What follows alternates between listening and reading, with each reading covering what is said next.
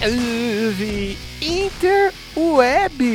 Estamos novamente aqui reunidos para começar mais um Inside the Field. Eu sou o Lucas Braga e estou aqui coberto de neve, não é mesmo? Nesse Inside the Field natalino comigo, sempre ele, senhor Bruno Braga, que está com o narizinho vermelho parecendo uma rena. Exato, estamos aí nesse, nesse clima de, de, de frio, de véspera de, de feriado, porque estamos rumando a reta final de vez da temporada aí, vamos fazer a semana 15, só faltam duas semanas até o início do, dos playoffs, que é onde o bicho pega, onde a, a mãe chora e a criança não ouve.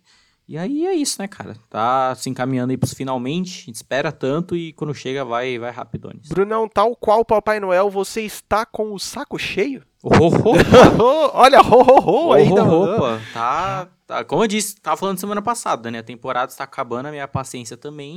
e tá, tá, tá continuando esse flow. E nesse exatamente. E para saber é, antes de começar a falar né, dessa bagaça aqui, não se esqueça de dar aquela força pra gente como nos seguindo lá no Spotify e no Instagram. Isso faz muita diferença pra gente, galera.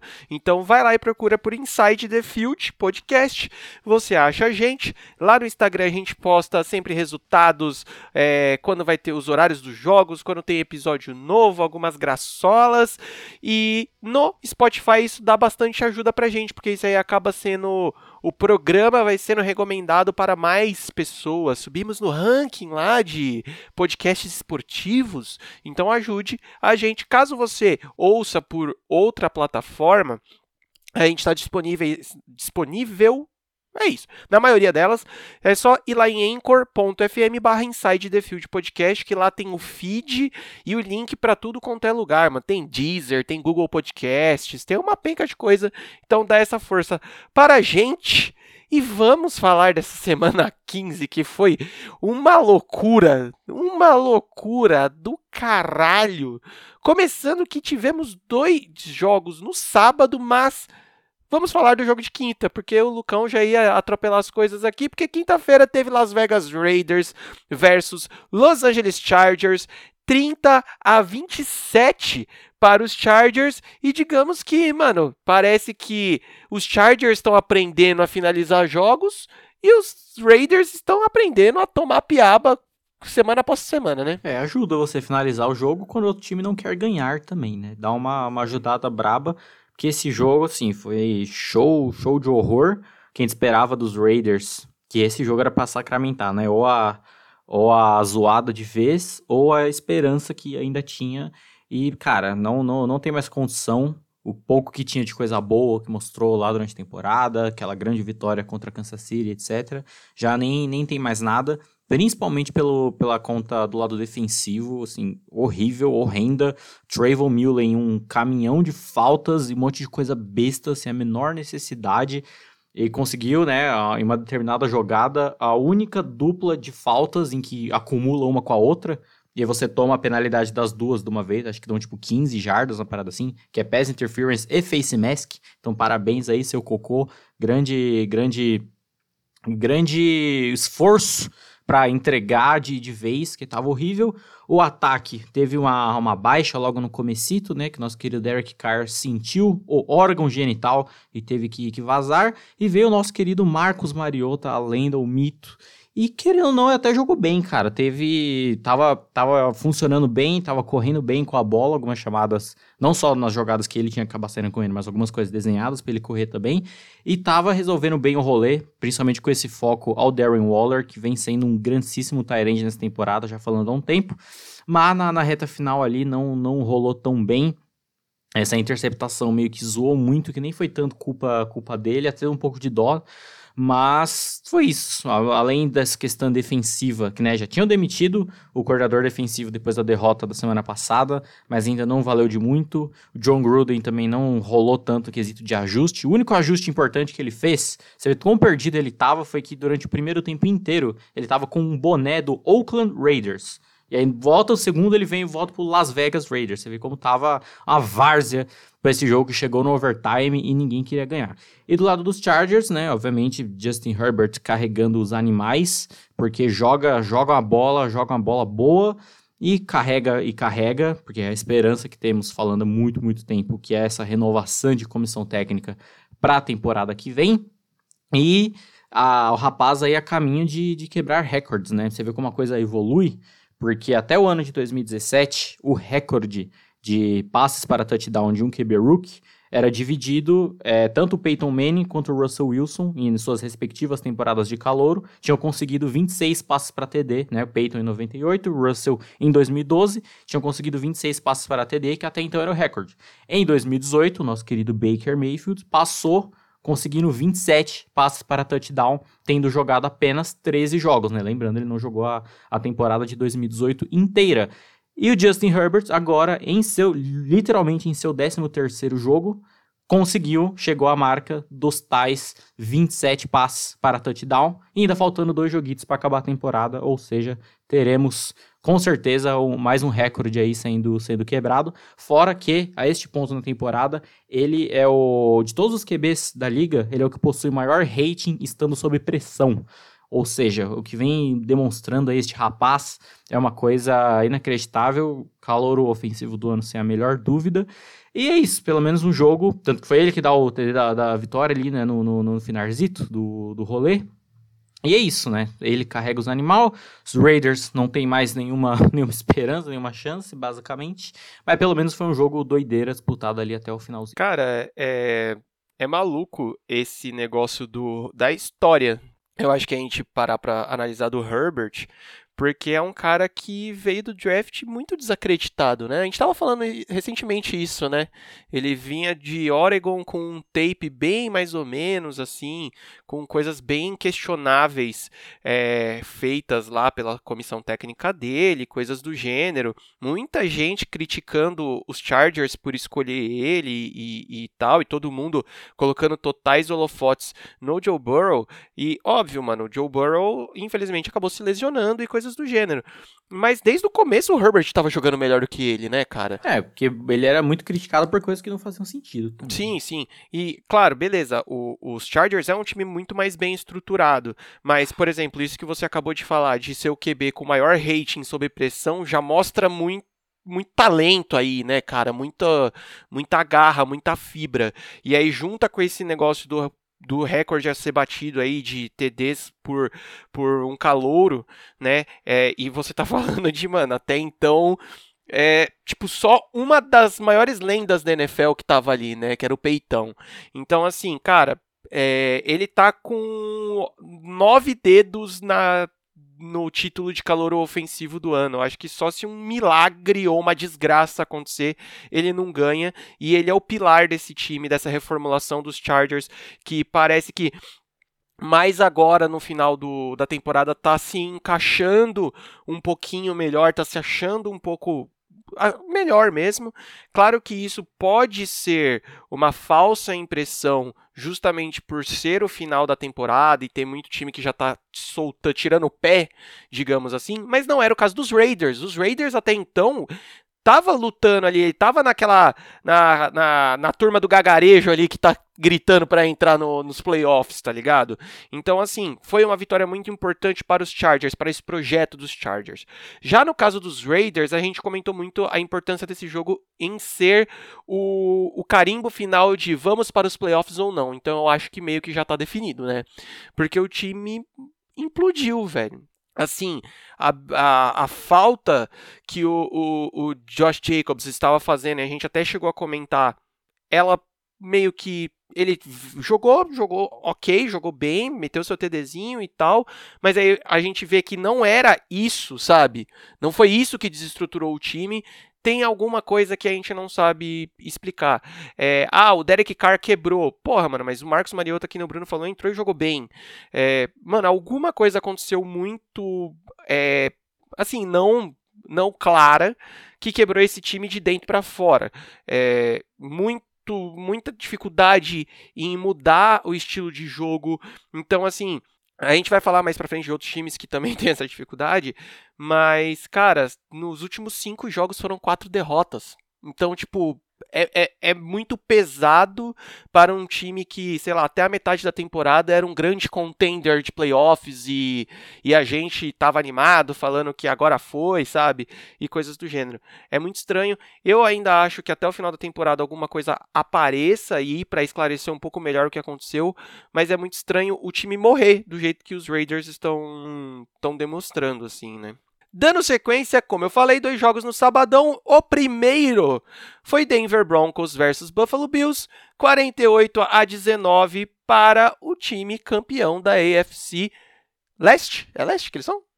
É, exato. Buffalo Bills, mano, eles entrar, eles não desabilitaram o modo poucas, né? Exato. Primeira vez aí desde 1995 que conseguem a, a, a divisão. E nada, nada mais justo, dado não só o que eles vêm jogando, quanto o resto da divisão vem mostrando também, né?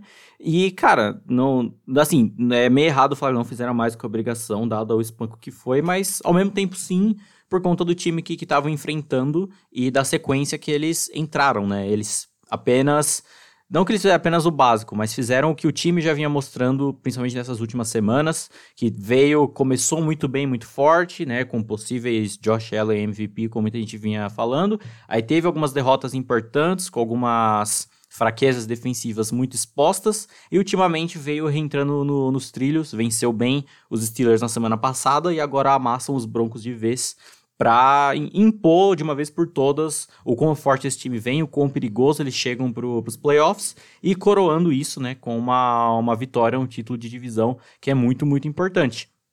E no caso dos Broncos é apenas o, o padrão também, né? O ataque que se limita muito por conta do Drew Locke tendo bons skill players ao redor dele, e uma defesa que, apesar de boa, não é boa o suficiente né, para parar esse ataque cabuloso que vem sendo do, dos Bills, muito também por conta de jogadores bons, mas que vivem machucados, como é o caso do, do Bryce Callahan. Então, é, é, acho que esse jogo mostra muito da, da, das duas equipes, né? Uma que impõe o, o seu valor, mostra o quão forte pode vir para entrar na disputa braba, não só para nos playoffs como um todo, mas para chegar a Super Bowl e ganhar tudo. E os Broncos que, né, já estão é a, a epítome da mediocridade, basicamente. Né? Cara, eu vejo esse, esse jogo como um jogo de, de opostos, quase que no, no modo mais geral, mais explícito possível. Porque a gente tem um Denver Broncos que vinha para a temporada numa tentativa de rebuild e que perdeu jogadores muito importantes antes mesmo de começar a temporada, né? Durante a temporada também teve, teve lesões, jogadores que foram e voltaram, e foi o, o ano que a gente pode bater o martelo que infelizmente o Drew Locke não era o cara que eles procuram, sabe? Não não vai ser o futuro da franquia. Pode até ficar mais um ano aí como titular, mas não deveria, digamos assim, né? É, claro que tudo vai depender de como eles vão focar esse rebuild, mas é, é, esse time frágil que até tinha uma certa esperança, até tinha uma certa vontade aí de surpreender, mas tudo foi culminando para chegar na situação atual. E o Buffalo Bills é totalmente oposto oposto, né, mano? Era o time que já vinha galgando degraus importantes, degraus, tá? Importantes, e conseguiu peças muito importantes. Teve muita gente com o pé atrás e veio o ano todo mostrando que, tipo assim, irmãozinho, a gente vai para as cabeças, sabe? É um time que se encaixou muito bem, tá cada vez mais mostrando. É, é essa força como um grupo. Eu falei muito disso esse ano, nessa temporada, no caso, que o, é muito louco ver o quanto o grupo acredita no Josh Allen e como o Josh Allen se sente confortável nessa posição de líder mesmo, do cara que vai falar: não, bora, mano, bora que, que é nós, tá ligado? Então, assim, foi uma, uma, uma vitória que além de sacramentar de vez né, o título da divisão, que isso já é gigantesco assim pro, pro time, sabe? É, também vai ser aquele negócio de tipo assim. Não vamos perder o gás nesse final, sabe? Não vamos tirar o pé, porque a gente tá embalado. E sim, mano, não é exagero falar o que, que o Bruno acabou de falar. Não é exagero pensar em um Buffalo Bills chegando num Super Bowl, tá ligado? Então é melhor quem tá de birrinha, falando, ah, é Buffalo Bills, gente, pelo amor de Deus. Cara, presta atenção, analisa um pouco mais os jogos e segura o que eles estão vindo.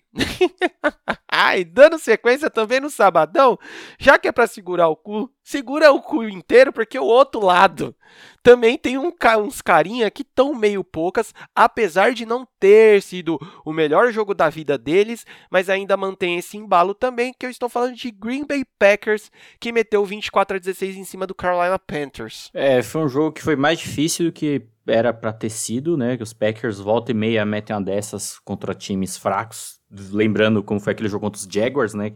Passaram um sufoco absurdo para conseguir ganhar.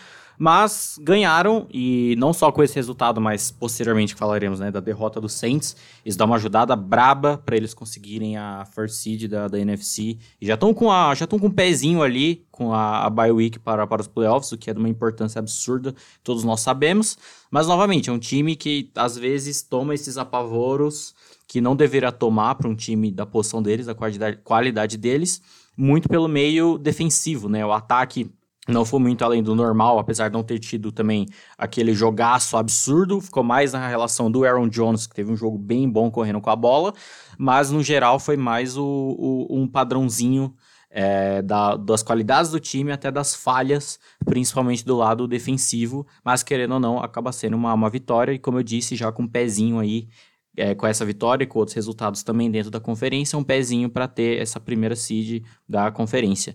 E os Panthers também, né, é o padrão de sempre, já, já cansei de falar as mesmas coisas em relação ao seu time competitivo, que mas que está sendo competitivo, mesmo com todas as fragilidades, um elenco fraco, mas que ainda assim se mostra alguns pontos que tem muita qualidade e que se souber ser feito tudo, tudo certinho, toda a reconstrução, tem tudo para ser um time bem forte aí nos próximos anos. Só que também depois dessa, dessa derrota, o general manager foi demitido o que indica que talvez venha com uma questão braba, um foco a mais nessa reconstrução aí, pelo, a partir do, do próximo ano. Cara, eu vejo até um paralelo muito próximo com o jogo anterior que a gente acabou de falar. Porque os Panthers é, também estavam, acho que na mesma pegada do, de Denver, no quesito de tipo, ser um ano de reconstrução, perdeu jogadores muito importantes com lesão durante a temporada e coisas do gênero.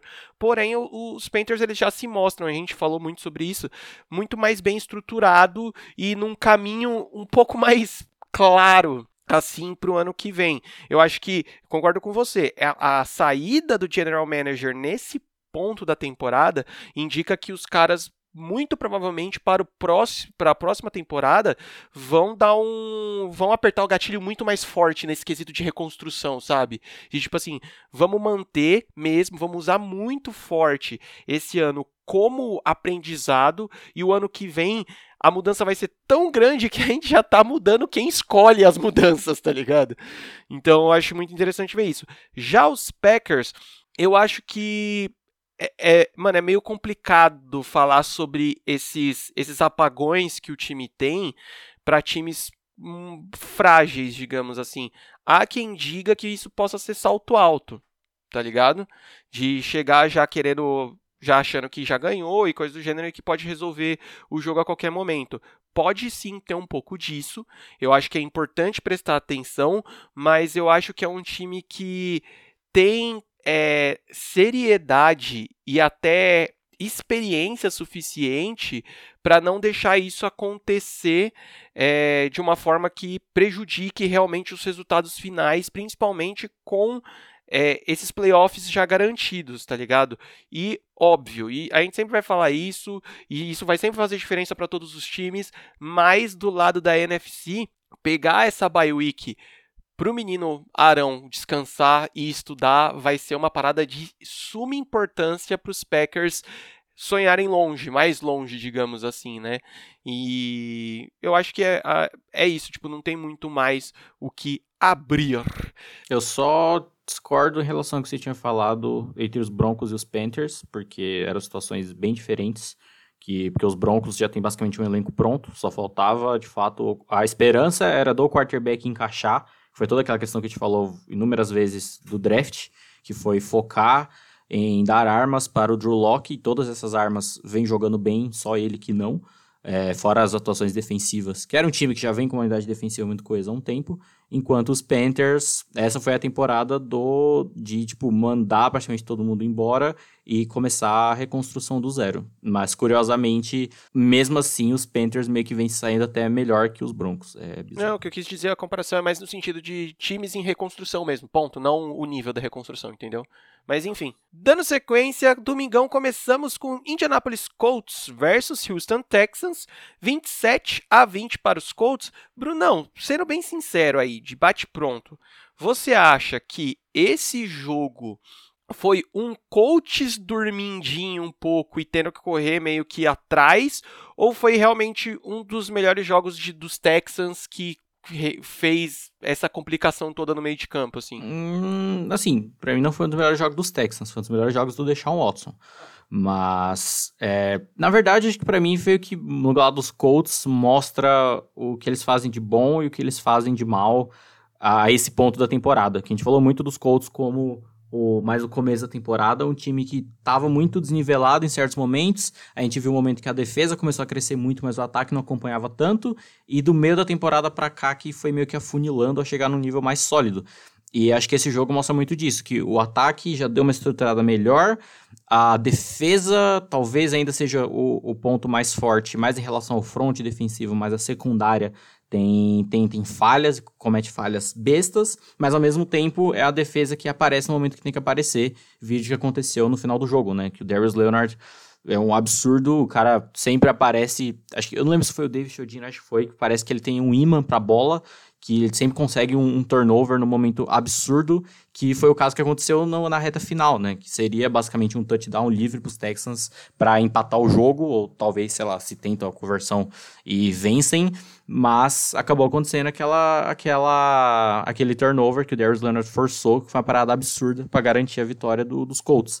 É um ponto a se preocupar, principalmente com esses playoffs aí iminente e que esquematicamente era até pensado de ser um time que seria capaz de bater de frente com o Kansas City, né? Ser uma defesa que não manda muitas blitz e etc. E que mesmo assim vem conseguindo uma pressão absurda. The Force Buckner com três sacks nesse jogo, então vem jogando muito, muito bem. E essa questão do Leonard, né, que eu pontuo bem.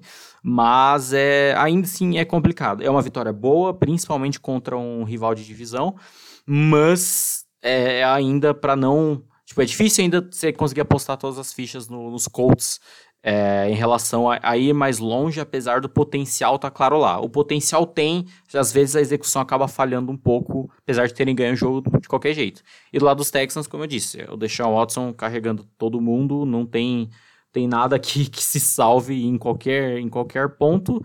Só é bizarro ter tido a segunda derrota para os Colts nessa temporada, com algo sendo definido de uma maneira completamente bizarra, sendo um turnover na reta final, tipo, na última jogada, basicamente, né? Porque o jogo passado foi basicamente a mesma coisa, foi aquele fumble ali na na cara do gol, basicamente, que acabou sacramentando a derrota deles, e agora, nesse caso, que foi um turnover forçado. Eu acho que isso fala muito até sobre os próprios Texans e da situação que eles estão e que o Deshaun Watson tá, né? Você vê quando acontece isso, ele olha, tipo, mano, meu Deus, onde eu fui me enfiar? Mas a, acontece. De todos esses times que a gente comentou, de Chargers, Broncos, Panthers, que de certa forma até tem uma reconstrução mais caminhada, essa dos Texans vai ser, vai ser mais árdua, apesar de que eles têm um ponto que os outros não têm, no caso de Panthers e Broncos, que é um franchise quarterback muito bem estabelecido. Mas em todo o resto, vai ser um, um, um, longo caminho aí. É, porque de certa forma todo o resto é justamente isso, é resto, né, mano? É, sim, eles vão ter que reconstruir o time em volta do ponto central que é o do Sean Watson. Isso já é uma vantagem imensa aí, e não só desses times que a gente falou de reconstrução, tem outros muitos times aí que estão sofrendo com os seus quarterbacks aí, que até então eram seus quarterbacks, é, seus franchisers quarterbackers. Mas assim, cara, é pouquíssima coisa que se salva dos Texans e realmente é um time movido pela força do ódio do Deshaun Watson, né, velho? Então é, é muito louco. Já do lado dos Colts, eu acho que sim, mano, tem que ter esse alerta, porque não deveria ganhar tão na colherinha assim de um time aparentemente tão frágil quanto os Texans, tá ligado? É, a gente é, elogia bastante essa subida dos Colts nesses últimos, nessas últimas semanas. É, eu sempre fui muito crítico do, do time desde o começo da temporada, mas é, eu, eu vejo coisas, tipo, que nem o Bruno comentou, mano, a defesa tá melhorando bastante, o ataque é, consegue, em certos pontos, ser mega coeso, assim, tipo, bem, bem uma coisa que eu sempre critiquei muito Philip Rivers, mas aí você tá vendo que durante o jogo ele consegue dar uma estabilizada bem no ataque, mas chega a certos momentos que o time dá um apagão e cara, isso é preocupante, porque a gente já tá na reta final, a gente já tá beirando os playoffs, e isso é uma parada muito complicada de acontecer em jogos mais importantes, porque não é o. Hum, tipo, não é toda hora que você vai conseguir ganhar um jogo por um turnover, né, velho? Às vezes, porra, é muito da hora quando isso acontece, mas às vezes você precisa de vitórias, de se impor em campo de uma forma mais mais maiúscula, digamos assim, saca? De tipo, mano, pá, ganhamos, tamo indo pra cima, saca? Porque eu acho que isso faz muita diferença, não só no quesito, tipo, porra, quanto mais bem classificado você tiver para os playoffs, tem o quesito jogar em casa, você não vai precisar viajar e coisas do gênero. Mas isso vai impactar muito na moral do time, né, velho? Uma coisa é você chegar nos playoffs com vitórias grandes, assim, que nem eu falei, vitórias maiúsculas. Outras coisas é você, tipo, caralho, mano, a gente tá chegando nos playoffs tendo que suar pra passar dos Texans que tá assim, aca, sabe? Mas eu acho que são coisas, são detalhes que aí podem ser resolvidos é, com descanso, com um pouco mais de estudo e ou até mesmo na base da experiência que a gente sabe que nosso querido amigo Rios tem, né? Dando sequência, tivemos Tennessee Titans versus Detroit Lions, 46 a 25 para os Titans, é passar por cima mesmo e foda-se, né, meu? É, os Titans vêm quando tudo encaixa e é um time que não tem essa ameaça defensiva do outro lado, só vão vão para cima de, de qualquer jeito praticamente, que quando tudo encaixa, o sistema, o Derrick Henry faz o que ele faz de melhor, que é assassinar as pessoas com, com Steve Arms. E tudo, tudo dá certo, tudo funciona, né? O próprio Derrick Henry já, tão, já são mais de 1.600 jardas nessa temporada, quase 1.700. Então, assim, é, o que até então ao meu ver, pelo menos a primeira parte da temporada, o Alvin Kamara tinha uma leve vantagem a jogador ofensivo do ano. Nessa segunda, meio que deu uma lanchada absurda pro lado do Henry. Apesar de toda a questão que a gente comenta, né, de que ele é ajudado muito pela linha ofensiva, mas basicamente todo running back é. Então, meio que não. meio que acaba caindo isso pro, pra todo mundo. É bacana ver esse ataque quando ele se explora mais e não cai para nenhum wide receiver como foco, né? Te comentou na temporada passada que a chegada do AJ Brown foi um absurdo, até para outros wide receivers que já estavam há um tempo, como o caso do Corey Davis, que sequer ativaram a opção de quinto ano dele. E aí, nas últimos, nos últimos jogos, a gente viu o Corey Davis aparecendo mais, e nesse foi tudo bem explorado entre o Brown, o Davis, até o Tyrande, né? O, o John Smith é, sendo incluído bastante aí nesse jogo. E curioso que você pega estatisticamente o Hill nos últimos 24 jogos, que foi basicamente desde que ele assumiu né, o time, você pega estatisticamente principalmente considerando esses jogos que encaixa tudo certinho, são números que batem de frente com os números do Mahomes, tá ligado? Então, isso prova que, é, primeiro, né, você sair das mãos do Adam Gaze já é um avanço absurdo, mas que quando você se encaixa tudo certo em volta dele, a execução é, funciona muito bem, fora que vários jogos a gente viu essa temporada dele correndo atrás meio que por si mesmo, né? Tem jogos que o Derrick Henry não conseguiu ter, ter vida fácil, como o jogo contra os Steelers, que eles foram completamente dominados no primeiro tempo, e a partir do segundo começaram a correr atrás e quase levaram o jogo pro overtime, se não fosse o Gostkowski errar o field goal no finalzinho ali, né? Então isso mostra muito como o time dos Titans roda bem esse ataque, muito por méritos do Hill para além do, do sistema, mas que ainda tem todos esses problemas defensivos, que a defesa é um show de horror ainda. E no caso dos Lions, não tem mais muito o que falar, né? Só elogiar novamente o Matthew Stafford e pontuar o que vem acontecendo no time todos esses anos que se tivessem feito um trabalho a melhor de investimento ao redor dele, talvez o time estaria em outro patamar, não essa derrocada que está há anos e anos. Porque a gente já viu acontecer nessa temporada de jogos em que ele se machucou ou não estava bem Então estava apto a jogar. E mesmo assim ele foi e meteu o louco. E esse jogo foi mais um desses. Porque ele se lesionou no jogo passado, acho contra os, os Packers, se eu não me engano. E mesmo assim, tanto que o status dele antes estava como questionável para enfrentar os Titans, mesmo assim foi a campo e jogou bem na medida do possível. É bacana ver esse ataque que na falta do Kenny Golladay como wide receiver 1 acaba sobrando para o Marvin Jones, que joga muito bem e resta saber o que vão fazer com ele para a próxima temporada, porque o contrato dele acaba nessa. Mas cara, não tem mais, não tem mais muita esperança, né? Os Titans se encaminhou bem para os playoffs, para o wildcardzinho.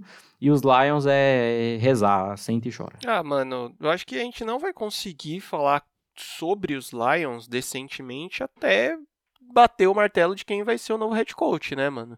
Enquanto isso não acontecer, o cara chegar, impor a sua, a, o seu ritmo, as suas características no time, vai ser meio que desse jeito, largadão tal. Isso a gente já viu acontecendo várias vezes é, em outras temporadas, quando o head coach sai, que o time meio que só vai empurrando com a barriga até a próxima temporada para achar alguém mesmo e, e coisas do gênero.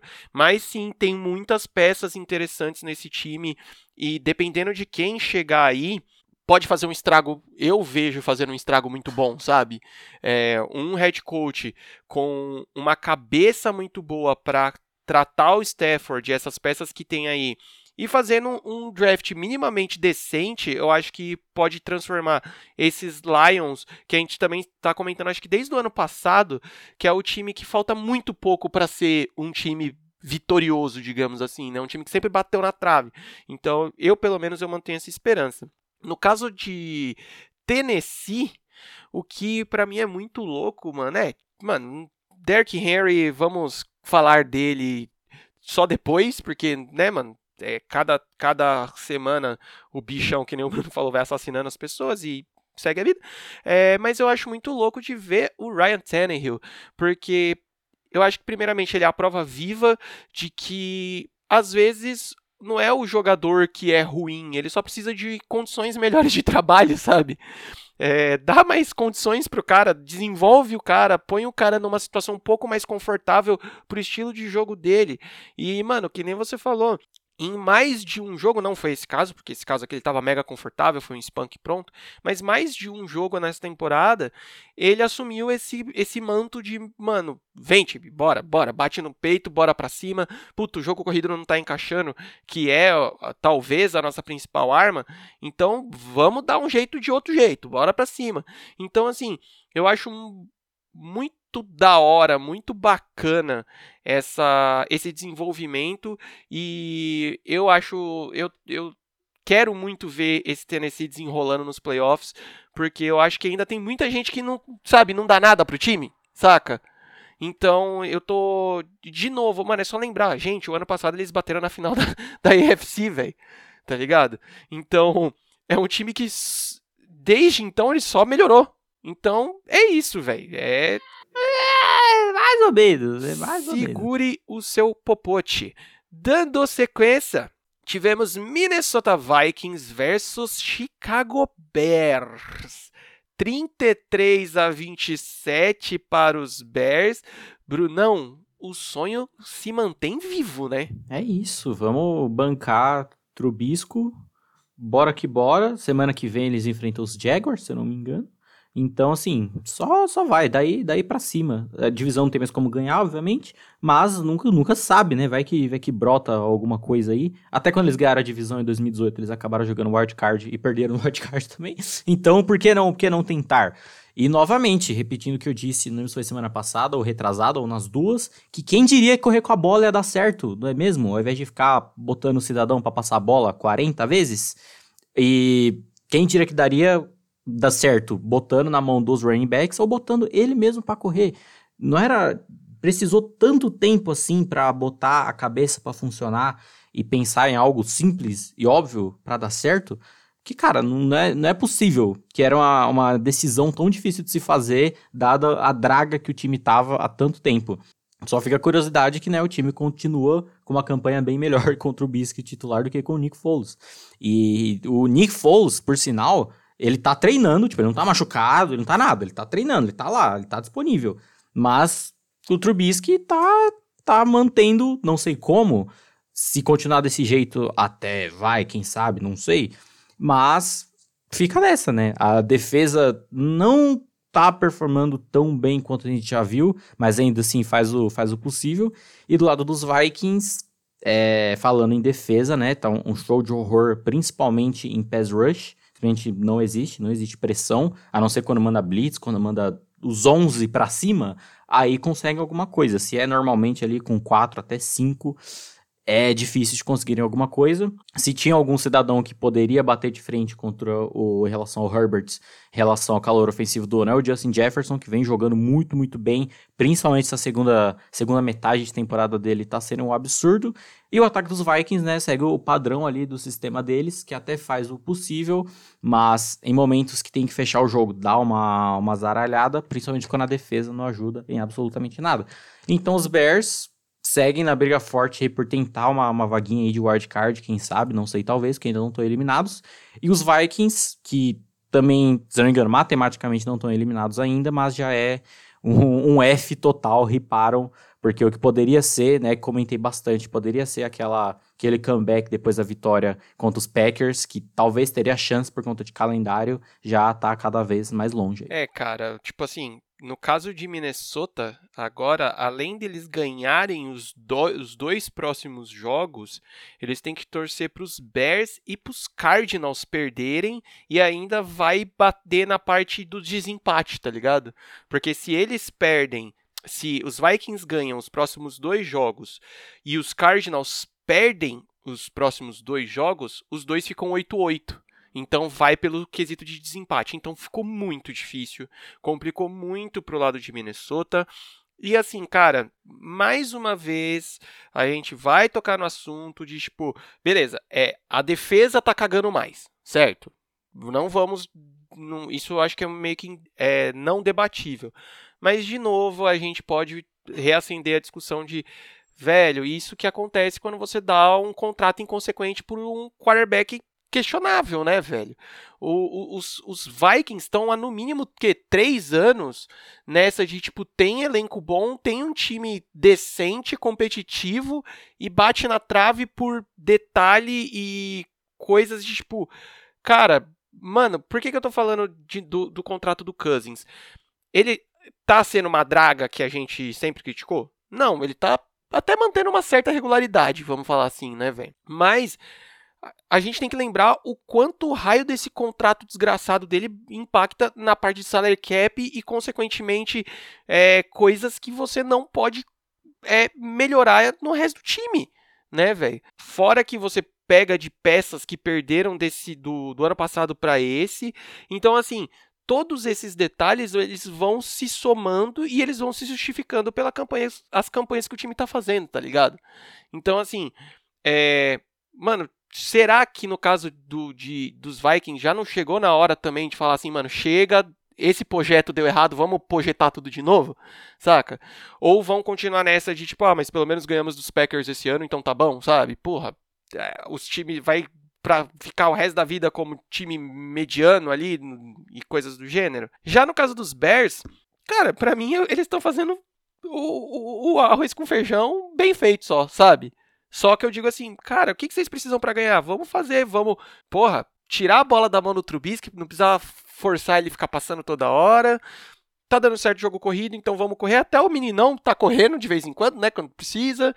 Então, velho, vamos, vamos ficar na nossa aqui. Ninguém vai dar nada pra gente. Talvez a gente apareça no wild card, tá ligado?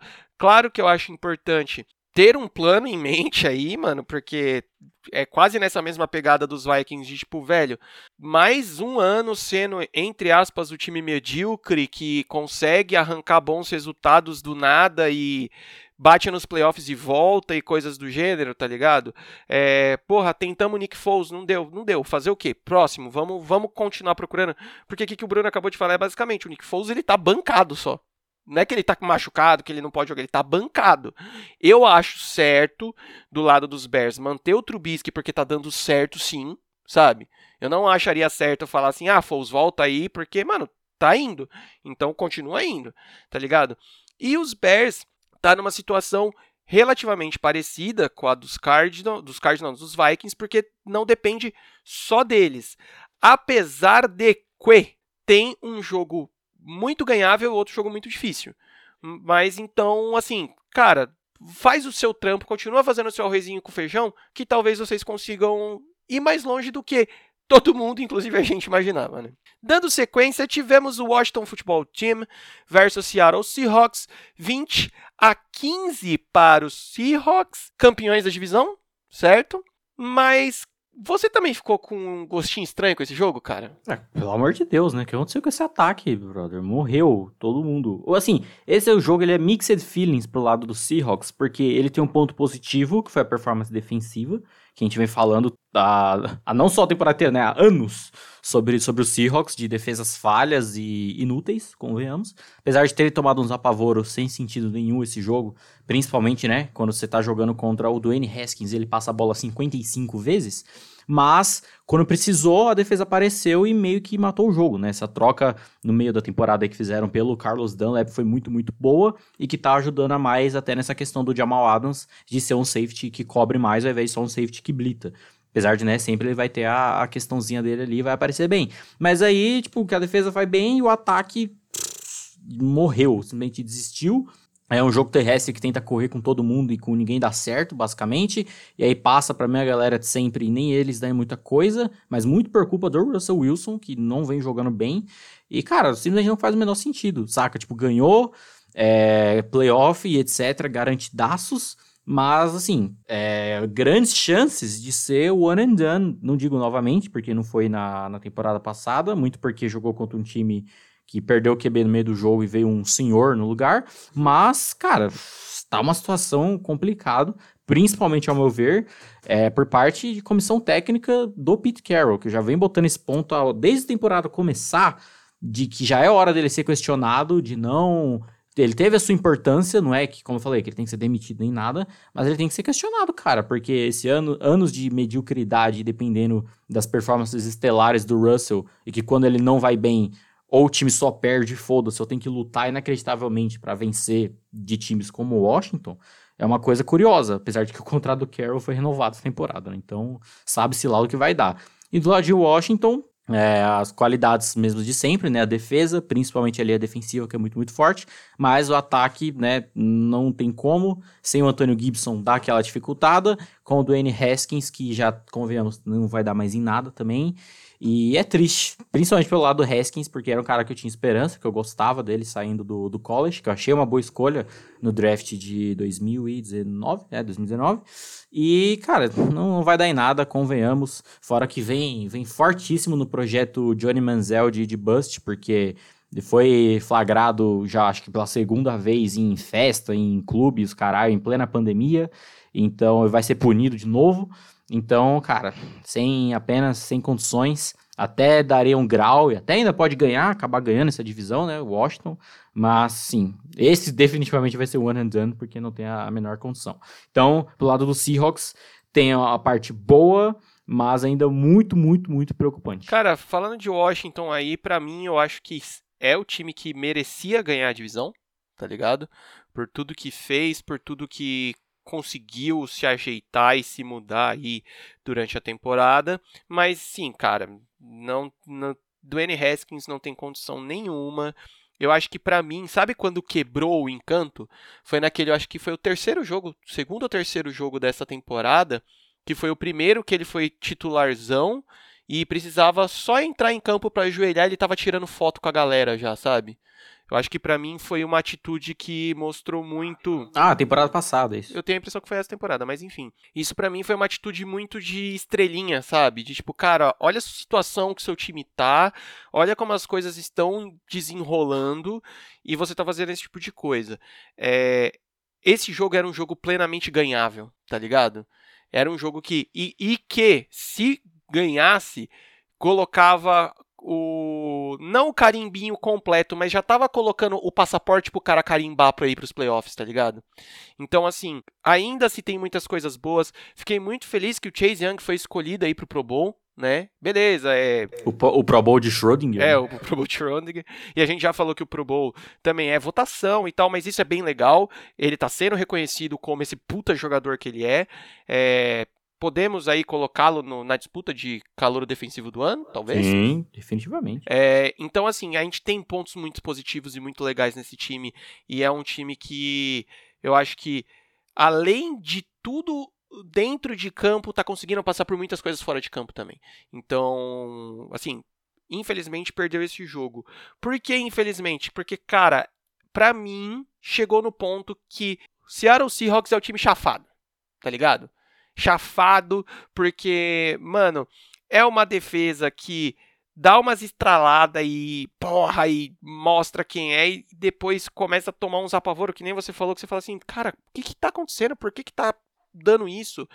E aí daqui a pouco, dentro do, do ataque, sim, você tem um dos quarterbacks mais talentosos desse, dessas últimos tempos, dessas últimas temporadas. E, cara, mano, parece que eles estão boicotando o Russell Wilson, sei lá, velho. Porque eu não consigo é, acreditar que essas últimas performances dele seja só ele, sabe? Eu acho que passa muito pelo um play call muito questionável, sabe? De parecer que a, a galera que tá fazendo isso não sabe as armas que tem na mão, a, o que você pode puxar dessas armas, tá ligado? Aproveitar essas armas. É, mas aí já é o ponto desde que o Brian Schottenheimer foi contratado para coordenador ofensivo, né? É, então, então assim, cara, eu desencantei total do, do Seahawks e é um dos times que eu já tô colocando na minha listinha de não acredito mais, sabe? Pode surpreender? Pode, claro, mano. Ainda mais quando você tem tanto talento bruto na mão. Mas é o time que, mano, para mim é muito plausível ser o time turistão de bater nos playoffs e voltar, tá ligado? Dando sequência, tivemos Miami Dolphins versus New England Patriots, 22 a 12 para os Dolphins, e nem é sempre que o nosso querido tio consegue usar os seus talentos no modo máximo, né? Não é sempre que ele vai ganhar de QB Rookie. É, fazia tempo que isso não, não, não acontecia e aconteceu num jogo muito feio, convenhamos, que não se enrola, saía de nada, principalmente no, no, primeiro tempo. E no segundo acabou sendo muito de, de ajustes bem feitos pelo lado do, do Brian Flores e de um time que é mais, mais funcional, convenhamos, né? Porque Ambos ataques vêm de QBs que não têm armas ao, ao, redor deles, basicamente. Vai muito por eles mesmo. E olha que a linha ofensiva dos Dolphins também é bem fraca em comparação à do, dos Patriots. Mas ainda assim, acho que foi muito de ajustes feitos aos poucos e de chamadas que vieram em momentos oportunos, assim, vide o touchdown ali. O touchdown e a conversão de, de dois pontos, que foram chamadas muito, muito bem feitas e muito bem executadas, querendo ou não, pelo time, e acabou sendo esse ponto diferencial para a vitória do, dos Dolphins, né? Ainda segue um time que é um ataque que é, tem muitas dificuldades para conseguir fazer coisas relativamente simples, e acaba dependendo desses ajustes e jogar contra times fracos, querendo ou não. Mas ainda é um ponto positivo, ao meu ver, essa temporada do Tua dele. Ele não tá destruindo nem nada, mas ele tá jogando bem e tá tendo essa temporada de tipo que ele tem que resolver o rolê porque as armas em volta dele não são nada demais. Então, é, já tendo esse desenvolvimento né, primeira temporada de pra tomar porrada mesmo, para sofrer, e o time sabendo é, investir em volta dele a, para partidas próximas, para mim eu vejo como algo muito, muito promissor, principalmente né, já tendo uma defesa que é o ponto principal do time e vem sendo muito bem estruturada é, praticamente todo o jogo, né, vindo com um bom é, game plan e se moldando melhor ao longo da partida. E do caso dos Patriots, né, F total, eliminados em, em definitivo. E, cara, não, não tem condição, porque não. Principalmente o ataque não tem peça não tem o recebedor, não tem nada, a, máximo ali ofensiva, que é Marromeno, e Cam Newton também, infelizmente, falei é, semana passada, não tem a menor condição, o cidadão faz uma força inacreditável para fazer um passe de quatro jardas, tipo, é, é bizarro ver isso, e, e, é triste, né, cara, assim, essa, essa foi uma temporada muito curiosa, a gente vê de como os Patriots iriam lidar com isso, e acabaram lidando com as consequências de seus próprios atos de negligência, principalmente por parte do Bill Belichick, general manager, que a gente fala há tanto tempo. E, a, e dessa, é, esse jogo também acabaram perdendo o Stephen Gilmore por esse finalzinho aí de, de temporada, que já estava eliminados também, né? Então não faz mais, mais diferença. Mas é, é curioso do lado dos Patriots ver do que eles vão tirar dessa temporada, se o Bill Belichick vai tomar vergonha na cara para fazer algo de bom como general manager, né? Não ter que é, compensar tudo apenas como o head coach foda que ele é. E do lado dos Dolphins, que é um time que está sendo muito bem obrigado para quem ainda tem algumas limitações muito boas. Mas, como eu já havia citado, era um time que eu só hypava em definitivo como ser realmente competitivo, playoff contender, etc., para 2021. Então isso vai se, se encaminhando bem. Cara, os Patriots eu acho que a maior lição que eles têm que tomar é justamente essa, que tipo, não, você não, o Bill Belichick não vai resolver tudo como head coach. Ponto. Sabe? Não é isso, você não vai poder colocar qualquer quarterback, cara, beleza. A gente já falou tanto que a gente gosta do Ken Newton, o quanto a gente queria que desse certo, mas não, o Belichick ele não vai, ele não é mágico, ele não vai conseguir resolver tudo, ele não vai conseguir recuperar o Cam Newton, ele não vai conseguir fazer os quitandeiros que joga nesse time jogar e ser campeão, cara, sabe? Chegou a hora de recomeçar. Velho, é isso. Volta a fazer drafts direito, volta a entrar.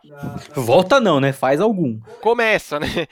Vai para o mercado bem, estabiliza, estrutura o time e, e volta, cara. A gente sabia e a gente bancava até aqui dentro no podcast, a gente bancava bastante isso, que sim, seria uma temporada.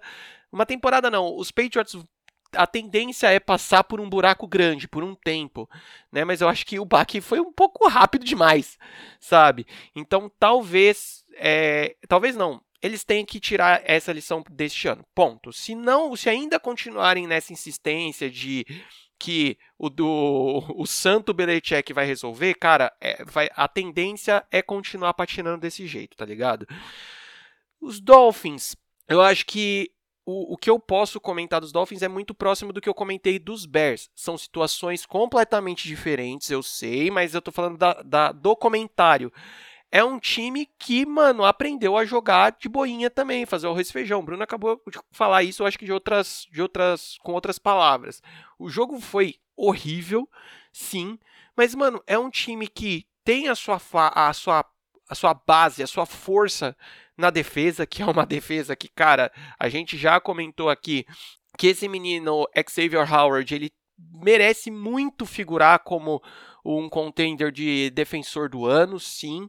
Assim, não tô falando que ele precisa ganhar, tá ligado? Mas colocar ali no top 3 eu acho que é muito válido, seria muito válido. E é uma defesa muito coesa. E um ataque que tá se acostumando ao Tua. O Tua não tá fazendo é, apresentações estelares e pai, jogador ofensivo do ano, tá ligado? Mas ele tá aprendendo.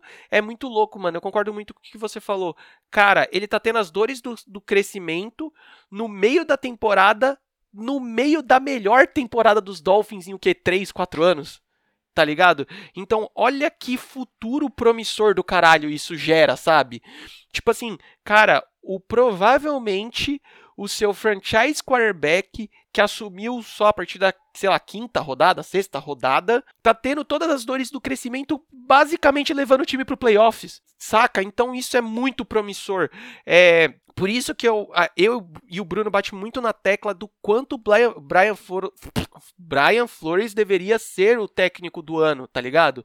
Porque, mano, no meio disso tudo, dessa loucura toda de um time mega questionável, olha tudo isso que ele tá conseguindo tirar, saca?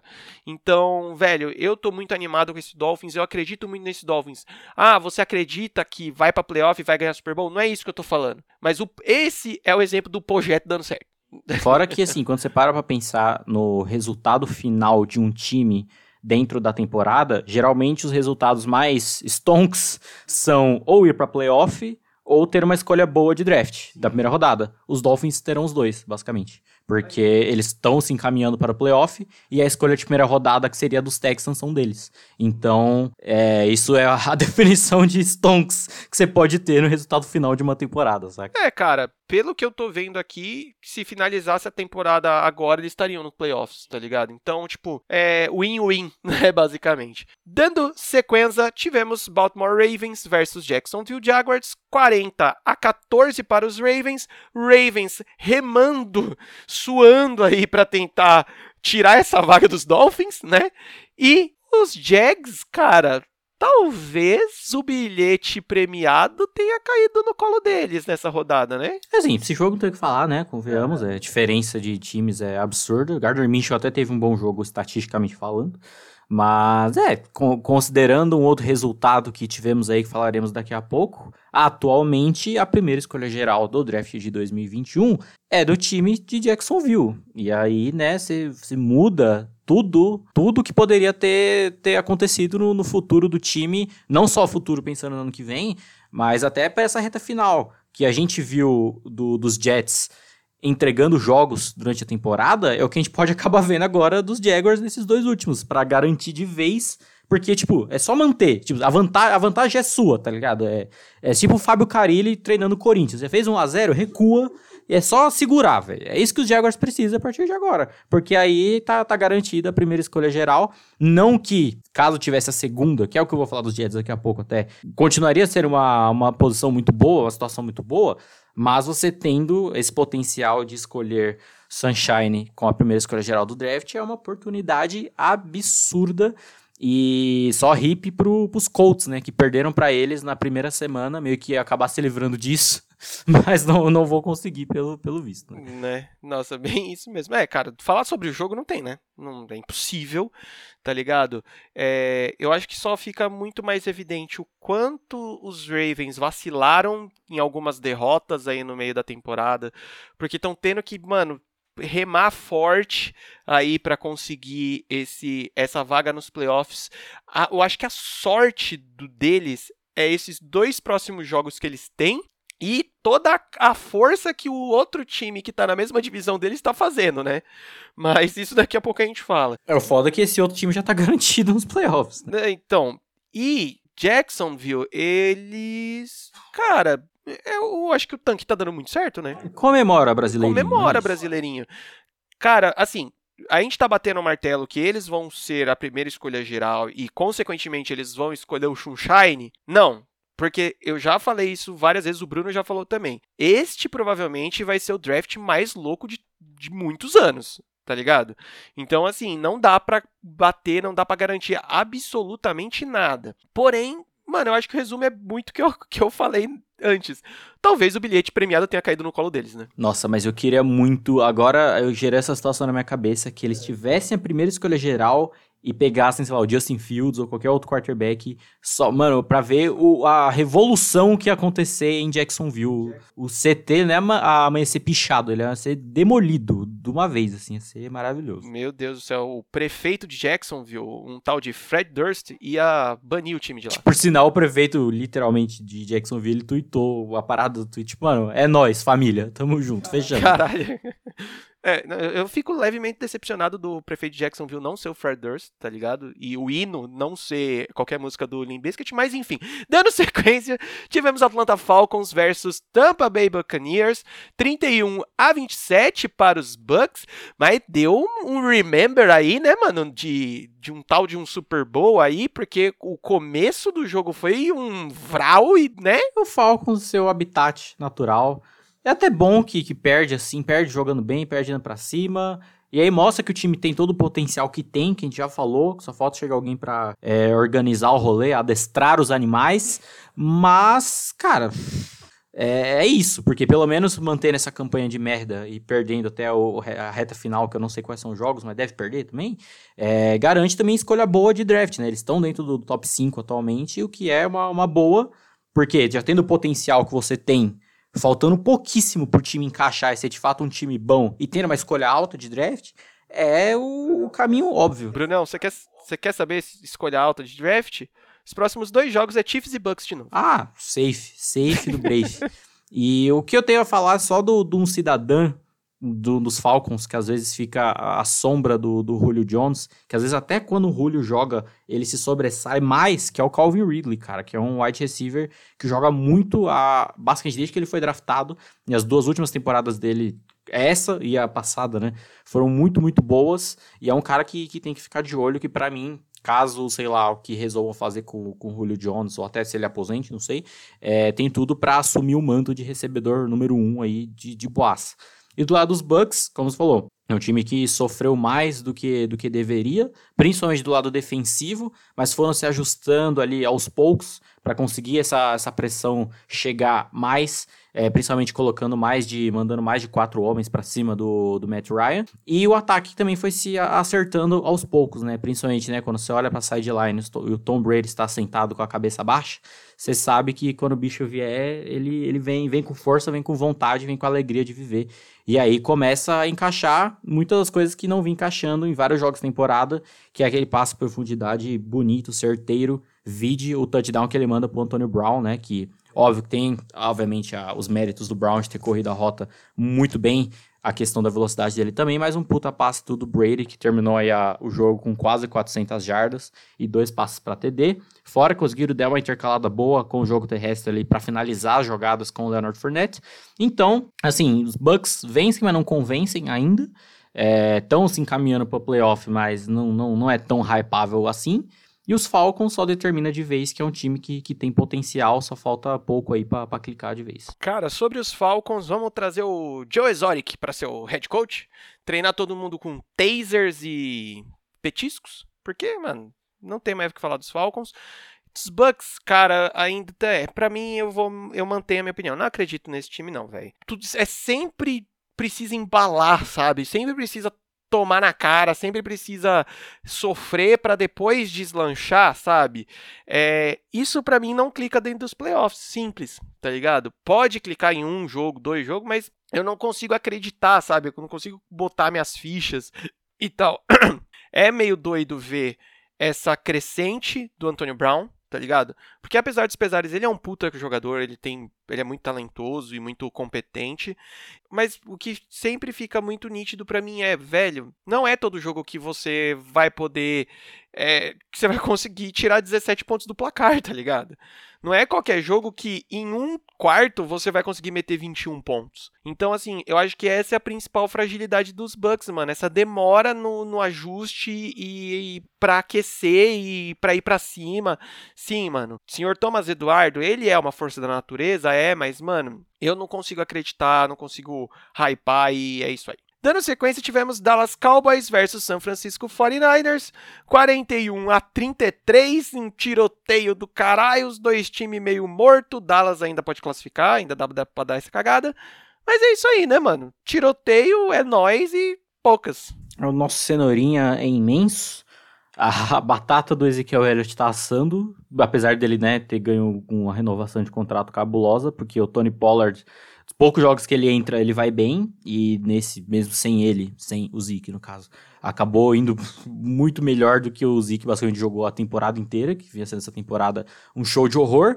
Mas, cara, jogo aleatóriozaço, com essa derrota, os 49ers estão eliminados definitivamente, então o Kyle Shanahan não vai poder pipocar no Super Bowl desta vez. Mas é isso, né? Não tem, tem muito. Não é um jogo que impacta tanto, apesar do, dos Cowboys ainda terem essa, essa esperançazinha de acabar classificando aí nesse meio de doideira. Essa loucura do caralho. É, gente, não tem muito o que falar, não. Dando sequência, tivemos Arizona Cardinals versus Philadelphia Eagles. 33 a 26 para os Cardinals. E cara, vou ser bem sincero, esse jogo foi um jogo de para mim, sendo bem sincero, não só como torcedor dos Eagles, foi um jogo que ele expôs muitas coisas dos dois times, velho. Ah, sim, foi um jogaço da, de, de ambas as partes, assim, tipo, não, não houve nenhum nenhuma, como pode dizer, a derrota que vai ficar alguma coisa sofrida. Porque, mano, todo mundo batendo de frente, foi mega disputado até o final. E aí, do, do lado dos Cardinals, eu acho que é um jogo que faltava para eles, em que eles tomam um apavoro e eles saem um pouco da zona de conforto para tentar algo a mais, de não ficar dependendo das coisas que vinham dando certo a temporada inteira e que quando dava errado, simplesmente, ah, foda-se, vocês que se virem aí, principalmente pelo lado do Cliff Kingsbury no play call, que é uma coisa que eu venho falando já há muito, muito tempo, de tentar coisas mais ousadas às vezes, né, como a, a conversão de isso, a conversão de quarta descida no fake punch, que o Andy Lee completa o passe, um bom passe, por sinal, e conseguem manter, se manter no, no jogo, com a defesa aparecendo mais ali um pouco em momentos que precisava, tanto na pressão quanto até em secundária também, né? Eu vinha criticando o Patrick Peterson por ter tido alguns jogos bem abaixo do, do normal dele, do bom jogador que ele é que, que tava faltando. E até do próprio Kyler Murray, que não precisou correr tanto com a bola e tirar um pouco dessa noia que muita gente inventou de ah, os Cardinals só ganham quando o Kyler Murray corre X jardas, que não faz sentido nenhum, mas que ele conseguiu ir bem dentro dessa limitação e de não precisar ficar correndo tanto com a bola, que era uma coisa que também não fazia sentido no play call do Kingsbury, de que, porra, você trouxe o Murray para executar o seu sistema, que é a tal do Air Raid Offense, e você só fica correndo com a bola, tá ligado? Isso não faz o menor sentido, e foi um time que acabou é, fechando melhor ali na reta final para ganhar o jogo, apesar de ter sido um jogo pegadíssimo até o final. E do lado dos Eagles, é um jogo que mostra que com o Jalen Hurts esse time é, é, tem, outra, tem outra vida e que talvez se ele tivesse desde o começo a história poderia ter sido outra, quem sabe talvez, não, nunca saberemos, né? E o se não existe. Mas foi um time, mano, muito muito guerreiro, que manteve essa identidade que de, com, desde que o Hurts entrou no jogo passado contra o Saints, de intercalar bem as corridas dele com as corridas do Miles Sanders, e que vem dando muito certo, e que na falta de esse wide receiver número um cabuloso, que talvez venha a ser o Rager, ele consegue dar uma, uma, uma explorada boa, mas às vezes o que acaba pesando mais é justamente essa falta defensiva, principalmente em secundária, né? Porque a linha defensiva é muito boa, mas nesse jogo não conseguiu tantas coisas como vinha conseguindo em jogos passados. E quando a secundária acaba não conseguindo complementar tão bem, acaba dando merda. Mas acho que serviu muito para mostrar que, até no quesito comissão técnica, os Eagles ainda há esperança em questão de chamadas criativas e tentar coisas a mais. E que até o próprio Jalen Hurts, sim, ele brigou forte para virar esse jogo na, na, reta final, ganhar ele. E tem o, o passe que vai na end zone, na direção do, do Dallas Goddard, que pareceu que foi um drop, na verdade foi o Patrick Peterson que desviou. Foi uma parada, tipo, absurda, que se acerta, ia ser um touchdown maravilhoso, ele mandando a bola num, numa janela apertadíssima, mas, como eu falei, que mostra muito bem força de ambos os times e que o jogo faltava para os Cardinals e até que faltava para os Eagles pra até complementar de vez que, mano, esse é o time do, do Jalen Hurts. E tá rolando uns casos aí, né, que o Carson Wentz não tá gostando de ser reserva, mas foda-se, pau no seu cu. Ninguém manda jogar aqui na batata. E é isso, né, cara? É, obviamente, Hurts ser titular até o final da temporada, pelo amor de Deus. E aí veremos o que acontece na, nas próximas. É, primeiramente, falando de Carson Wentz, realmente, irmãozinho, vai tomar no meio do seu cu, tá ligado? Você não tem que reclamar. Cala a boca, tá ligado? Você tá no banco, você ficou, sei lá, 10 rodadas fazendo merda, e agora quando o moleque entra e começa a resolver o lado do time se acha ruim, tá ligado? Ah, vai se fuder, mano. Vou falar primeiramente dos Cardinals. Hum, e vou ser muito sincero e posso até soar injusto. Cara, apesar dos números e do resultado final, esse jogo para mim, que nem eu falei no começo, foi um jogo de muita certeza, sabe? De muitas impressões que para mim estavam em aberto e para mim bateu. Mano, eu não gosto do Kyle Murray como jogador para mim esse jogo ele fez tipo o mínimo que ele deveria ter feito a temporada inteira, sabe?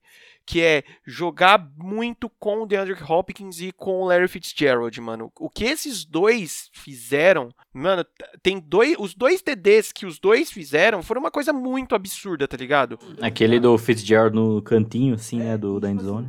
É, e tipo assim, cara, na boa, pra minha visão, que nem eu falei, eu posso soar injusto pra caralho, mas para mim, os dois TDs do Hopkins e do Fitzgerald não tem nada de Murray neles, tá ligado?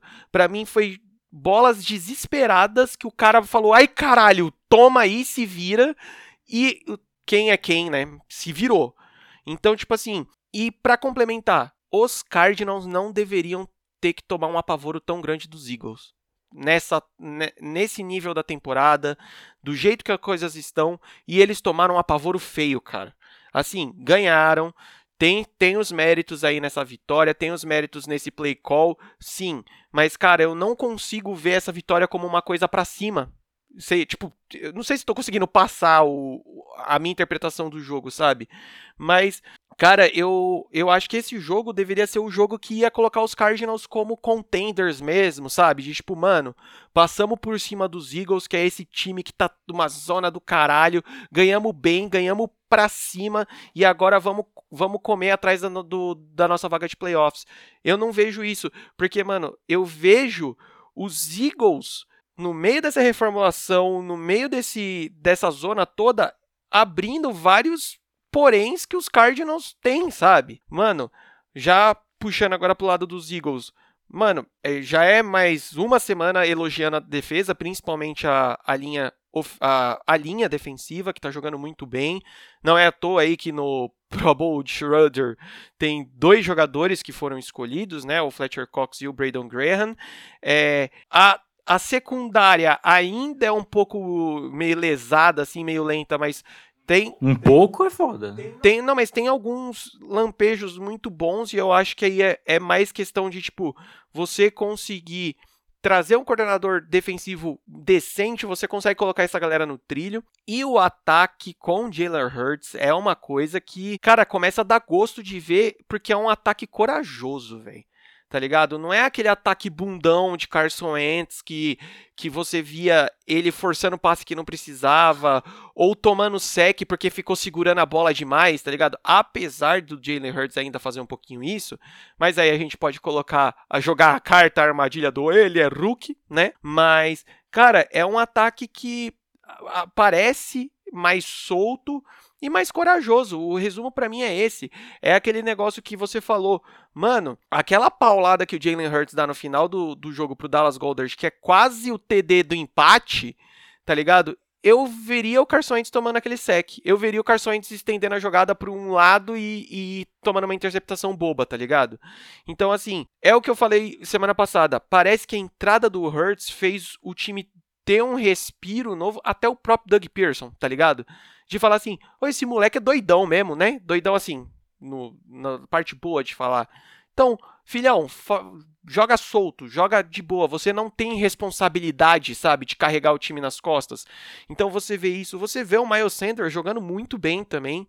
Então, assim, eu não só como torcedor dos Eagles, eu vejo esse jogo, tipo, como o famoso cair para cima, sabe? Saca? A seta dos Eagles começa a a, a apontar para cima, porque sim, tem os erros, tem as cagadas, mas é um time que, mano, assumiu aonde tá e a tendência agora é se, se soltar mais e, mano, ir para cima do, de um futuro aí, entendeu? Dando sequência, tivemos Los Angeles Rams versus New York Jets, 23 a 20 para os Jets que que aconteceu, velho? Cara, os Rams, eles são inacreditáveis em N, em N quesitos, assim, porque todas as vezes que a gente bota fé neles de vez, a gente fala, não, agora vai, eles dão uma bosta absurda. Lembro que da outra vez foi um pouco antes da, da semana 12 que eles perderam para os 49ers. Que era o jogo que, mano, eu via uma galera falando e eu tava até pensando nisso. Mano, será que os Rams já não, não era o melhor time da NFC, aquele ponto? Porque, mano, o ataque tava bem, fluindo bem dentro do, do sistema ali, a defesa tava coesa, elogiando pra caralho o trabalho do, do Brandon Staley, que tá fazendo um bom trabalho como coordenador defensivo, e aí perde pros 49ers. Tipo, bleh. Aí vem de duas vitórias boas, aí você fica, não, agora vai, joga contra os Jets, pelo amor de Deus. Não só pro seu time fraco, mas pra um time que tá perdendo porque quer, tá entregando, não tem nem o que falar. E aí, velho, show de horror, show de horror. Porque, né? É, é, o padrão do jogo dos Rams que não, não funciona direito, né? Não vai se encaixando no sistema, depende muito de algo brilhante por vindo de um parte do quarterback, e a gente sabe que não tem a menor condição, acaba focando muito em ganhar mais jardas após a recepção, principalmente com, com Tyrants, não só os passes que ele força e acaba não dando certo. E é curioso, porque, tipo, foi um primeiro tempo completamente apagado, né? Só conseguiram três pontos. E aí, quando voltaram pro segundo, começaram a colar forte ali, colar, na, colar atrás. A gente pensa, tá, beleza, é agora que os Jets entregam, os Rams vencem e aí tudo segue o padrão da natureza. Mas não, não conseguiram nem fazer isso. Chama que veio e falou, ah, uma vergonha, bibibi, é uma vergonha mesmo, realmente. E, cara, não, não dá para saber como o time vai vir disso, vai, a, vai reagir a isso, né? Porque ainda pode ganhar divisão, porque os dois jogos finais são contra times de dentro da divisão, mas, brother, sei lá, tá ligado? Como vão sim, como vão vir. É, em quesito até mentalidade mesmo para esses jogos, saca? Nitidamente, final do jogo aí, Aaron Donald saiu putaço e com razão, e não, não dá para entender é, o que resolve esse time. E do lado dos Jets, só comprova aquilo que eu falei a semana passada, de que é um time que teria potencial até ser minimamente competitivo se não tivesse entregando no, no foda-se. E é um jogo que meio que, que prova isso, né? Porque a linha ofensiva foi bem, jogando contra essa defesa absurda. Mekai Beckton, que foi uma escolha sensacional de draft, falei muito na época, botou Michael Brockers, os edge rushers no bolso. E aí o ataque se resolveu naquelas. Jogo coeso do, do, do Darnold, a múmia, o imparável Frank Gore correndo bem com, com a bola. E deu no que deu, mano. Venceram, abrindo uma vantagem boa e conseguiram segurar ali até a, a reta final para vencer por três pontos. E aí vem a questão que, nossa, todo mundo, nossa, Jets, vai tomar no cu, muito burro, não sei o quê. E assim, é óbvio que na situação que eles estavam, é meio difícil você querer simplesmente abrir mão do melhor prospecto de quarterback dos últimos não sei quantos anos. Mas não é como se os outros quarterbacks também não fossem bons, né? Como se escolher o Justin Fields fosse uma desgraça, saca? Então, ó, eu tô vendo um overreact de muita gente. Tipo assim, o ideal é conseguir o Lawrence, sim. Mas o Justin Fields também é fantástico, tá ligado? Então, se acabar sendo o que a decisão deles, não vai ser o fim do mundo, né? Uma coisa horrenda, tá ligado? Mas, cara, foi aquela doideira, né? Infelizmente, não teremos o, o terceiro da, da turma do 016, porque agora não, não tem como mais. E com isso também fechou o ciclo. Se você pegar o confronto de, dos times, vai se fechar ao ponto de todo mundo meio que ganhou de todo mundo numa, num ciclo fechado bonitinho assim. Então deu, deu nisso, né? Doideira e resta saber como os Rams vão reagir perante isso. Cara, velho, é, é decepção, né? Que resume, eu acho. Porque foi muito feio, velho. Foi muito, muito feio. Eu acho que se eu fosse os Rams, eu já desistia, falava assim, cara, esses próximos dois jogos é WO mesmo, porque não vamos nem aparecer, tá ligado? Porque foi, mano, muito feio, muito horrendo. E assim, não foi só um jogo ruim dos Jets, dos, dos Rams. Foi um jogo bom dos Jets, no caso, né, velho? É, que nem o Bruno falou aí, a múmia que, que carrega bolas e quebra tackles, jogou bem, velho. Tá ligado? O Sam Darnold jogou bem sabe? Bem assim, né, pros padrões. Então, assim, cara, eu acho que realmente fica só a vergonha dos Rams nesse caso. E eu concordo também com você, Bruno, no negócio dos Jets, de tipo, ah, meu Deus, perdeu o Trevor Lawrence, acabou o tanque. Não, velho, tem outros jogadores que vocês podem pegar e ainda entra o negócio de tipo, velho, não, não é. No, a classificação dos, dos, do draft do jeito que acabar não vai ser a mesma que vai necessariamente acontecer no draft, né, mano? Tem trocas, tem tretas e trutas, entendeu? Então, gente, seja menos, mas esse jogo me decepcionou pra caralho.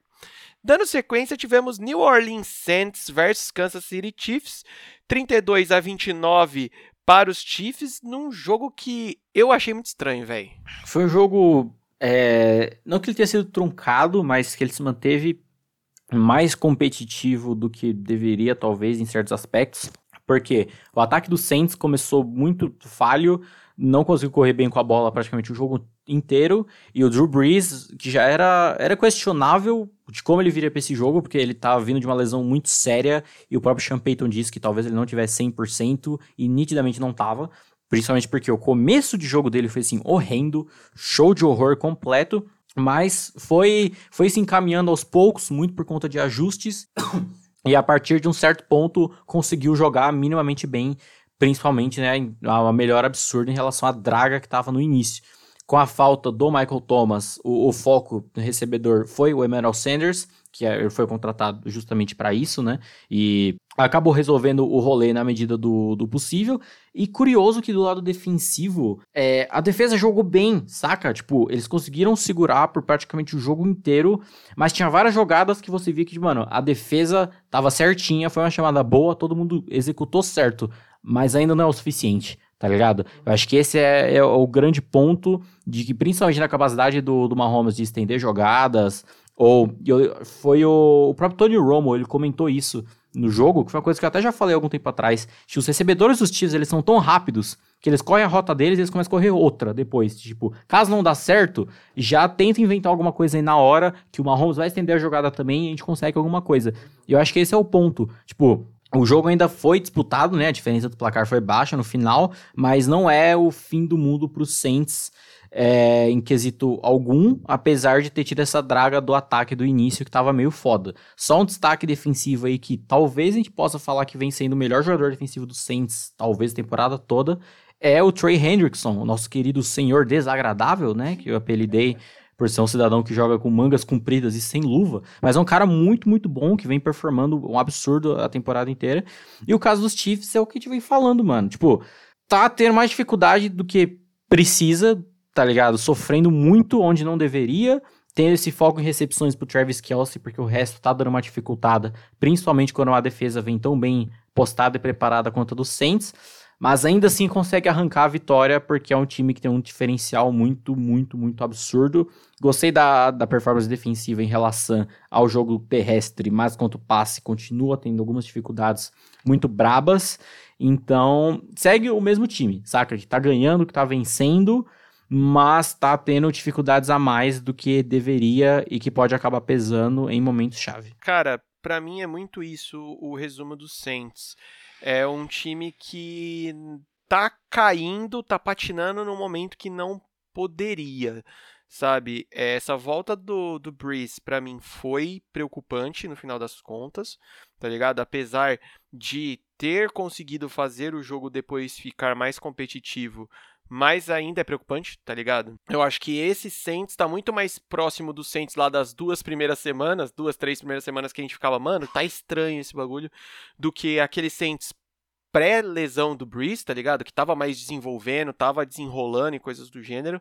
Mas o grande ponto é que essa defesa é um ponto fortíssimo, né, mano? Que consegue segurar e coisas do gênero. Meio que impossível, né? Segurar totalmente o Mahomes, mas fez o máximo ali e, e, e, talvez seja o ponto que ainda vai levar o time mais longe. Porém, já se colocaram num ponto aí que, mano, eles podem até perder a divisão, tá ligado? Mas eu acho que o, o Sean Payton não vai deixar essa, essa bola, esse ânimo cair tão, tão baixo assim. É um time que já mostrou mais algumas vezes que tem total capacidade de se reinventar, mas eu acho que ainda passa muito pela por essa saúde, digamos assim, do Breeze, tá ligado? E eu acho que é até importante o Saints já começar a pensar mais fortemente sobre esse futuro sem o Breeze, porque, mano, isso é muito mais eminente, né, mano? Cada vez mais tá ficando mais claro, mais óbvio isso, né? Mas ainda é um time, eu acho que é um. Tem poucos times que a gente não pode simplesmente descartar, o Saints é um deles. Já os Chiefs, cara, eles. Eu vejo esse jogo um pouco mais coeso, tá ligado? É, aquelas críticas que a gente comentou semana passada é, não foi tão forte assim nesse jogo. Esse jogo parecia um time um pouco mais sério, jogando com mais seriedade, sabendo o quanto vale ganhar de um Saints, por exemplo, sabe? É, mas ainda assim, às vezes dá essas estreladas, talvez, que, que não precisaria. Ainda, eu ainda sinto muito esse negócio no, nos Chiefs de tipo, a gente pode ganhar o jogo a qualquer momento, sabe? Eu acho que é por isso que até acabou fazendo o Saints encostar tanto no placar assim no final. Mas, cara, é, será que não é a hora da gente acostumar que os Chiefs vão sempre jogar assim enquanto for essa galera? Talvez, né? Mas, enfim.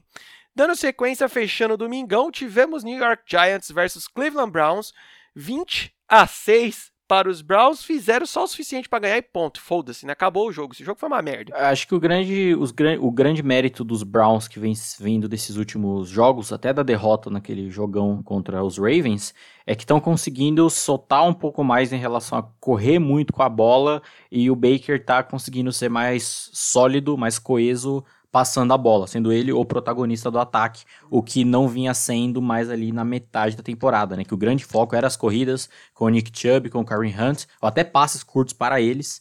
E o, nesses últimos jogos, o, o, ataque vem ganhando corpo apenas com o Baker passando a bola mesmo, sendo bom fazendo isso.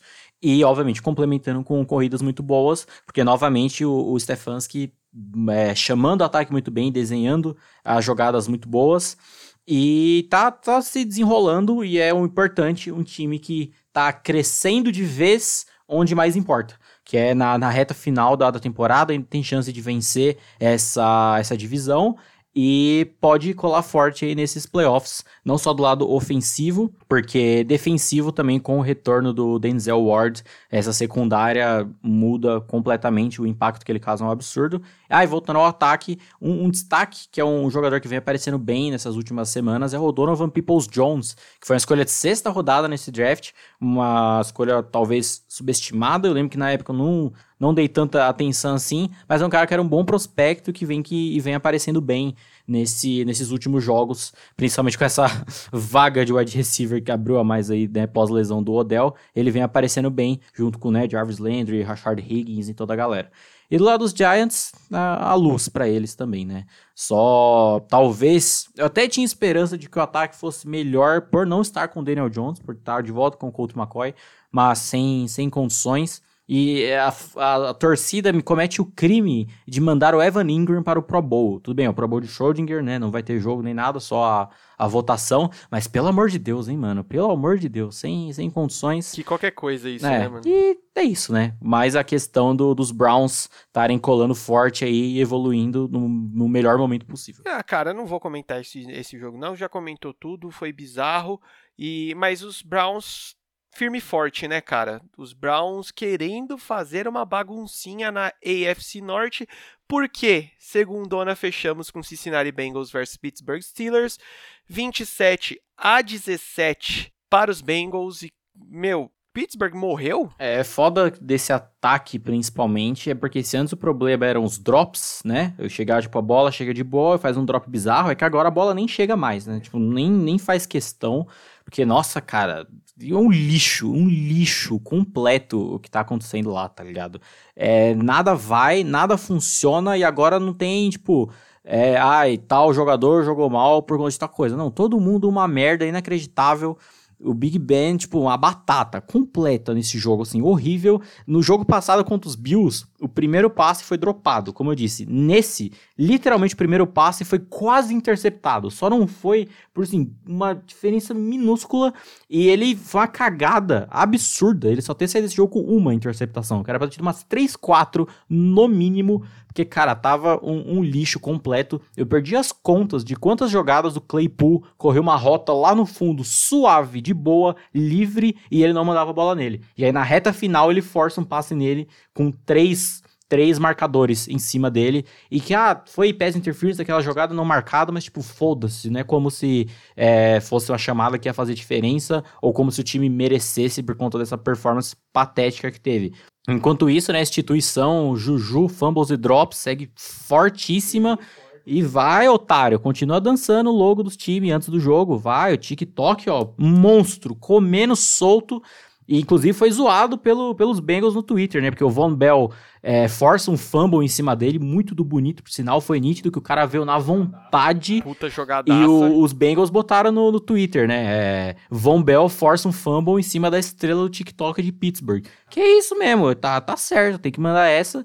Porque, mano, é, eu não lembro quem foi que falou isso, acho que foi algum torcedor dos Ravens, algum perfil de torcedor dos Ravens no Twitter.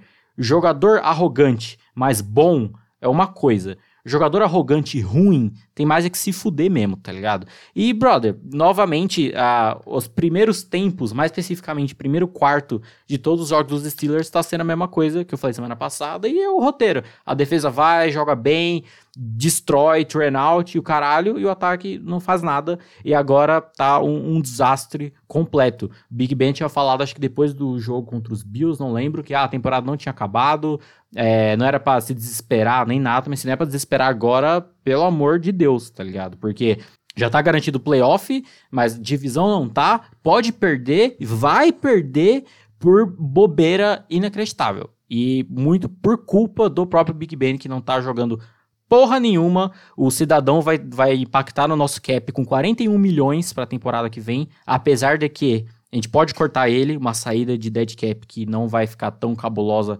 quanto ficaria. E, brother, tem que pensar no futuro, porque não tem mais condição um, um nível baixíssimo desse de jogo. Tem que pensar se vai, sei lá, pegar alguém no draft, um Kyle Trask, um Mac Jones, algum desses assim, porque tá horrível, cara. A culpa deixou de ser apenas do Randy Fickner, que é um péssimo coordenador ofensivo, continua sendo e tá se expandindo para todo mundo, inclusive no Mike Tomlin, que nos últimos jogos tá um show de horror em ajuste, em chamada e não pedir tempo quando tem que pedir.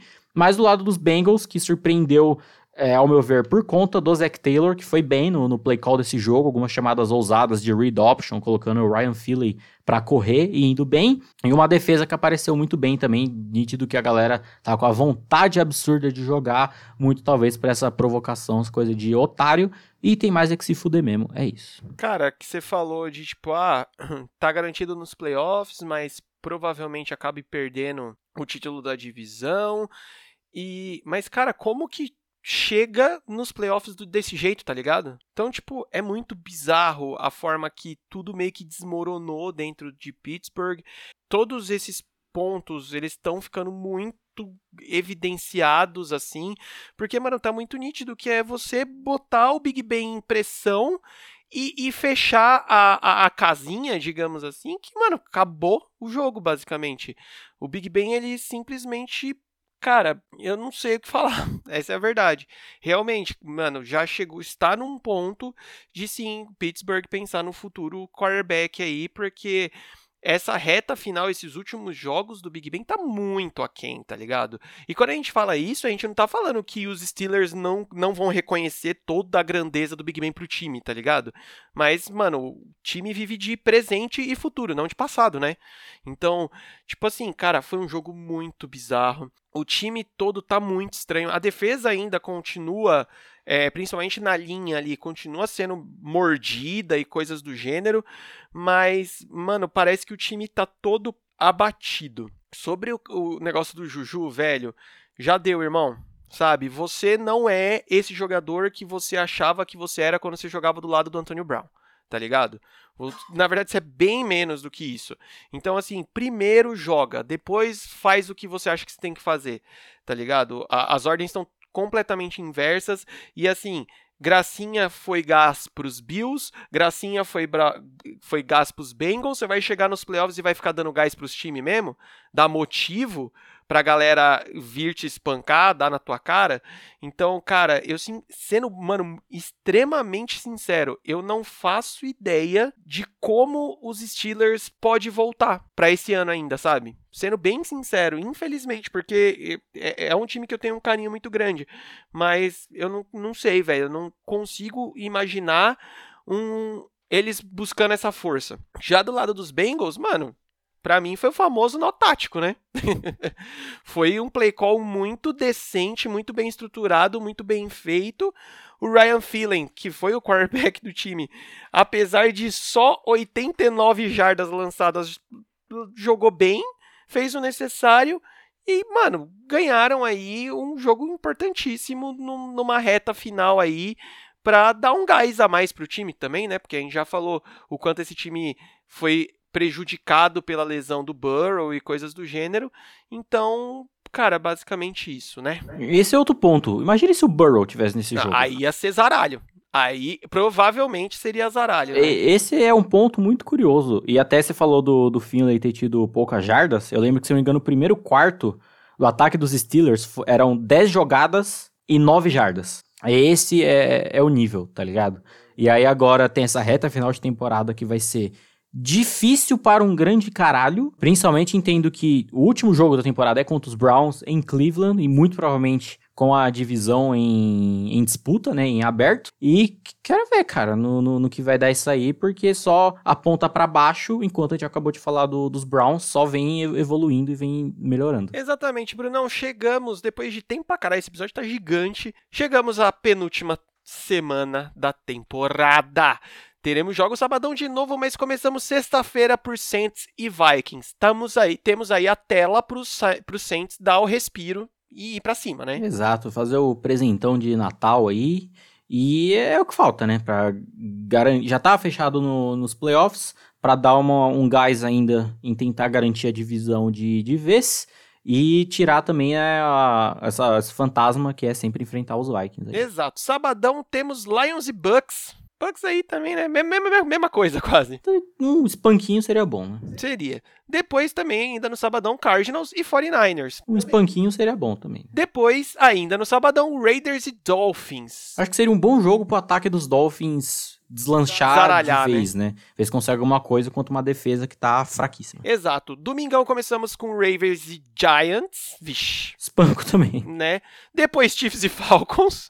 Eu ousaria dizer um tiroteio, talvez, mas, né, tem, tem muita condição. Exato. Depois o Washington e Panthers. Talvez aí o Washington pra carimbar o seu sua vaguinha nos playoffs, né? Esse jogo vai ser aquele 3 a 3 bonito, sim.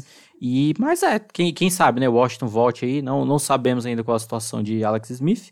E quem sabe que, que dá nesse, nesse game bom aí. Jets e Browns, Brunão. Browns podendo aí assumir a liderança da, da divisão ganhando esse jogo, né? Não, empata, não assume a liderança. Então, mas dependendo de como for, acaba assumindo, mas enfim. Mas quem, quem sabe, né? O Jets, acho que se resolver jogar de fato, não, não sabemos, vai que dá em algo. Jags e Bears depois. Ó o Bearzão aí, né? É, o Bears pra tentar Manter o sonho vivo. manter o sonho vivo e os Jaguars, como eu falei, manter o sonho vivo também por, por outro lado, né? Já entrega tudo, coloca o Panther de QB titular e bora que bora. É verdade. Cumprindo a tabela, temos Texans e Bengals. Sabe-se lá o que vai dar? Depois Steelers e Colts. Ai, Perdemos. Jesus do céu. É foda, porque, assim, historicamente, Colts e Steelers é uma história de freguesia maravilhosa.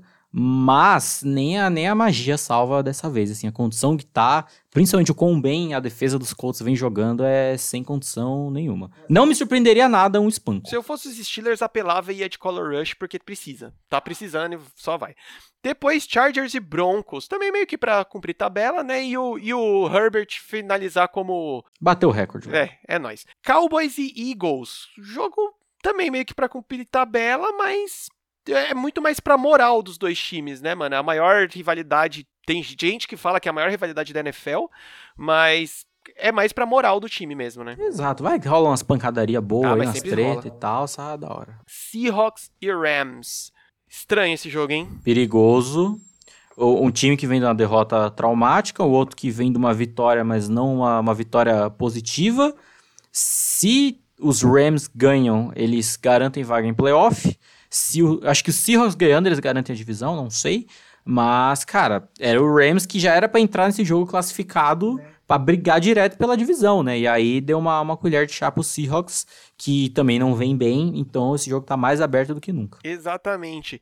Talvez o jogo mais doido dessa semana, fechando o domingão, Packers e Titans. Um belo Sunday Night Football com um provável tiroteio inacreditável, porque, né, duas defesas. A defesa dos Titans é horrenda, a defesa dos Packers não é tão ruim, porém tem essa fraqueza contra o jogo terrestre.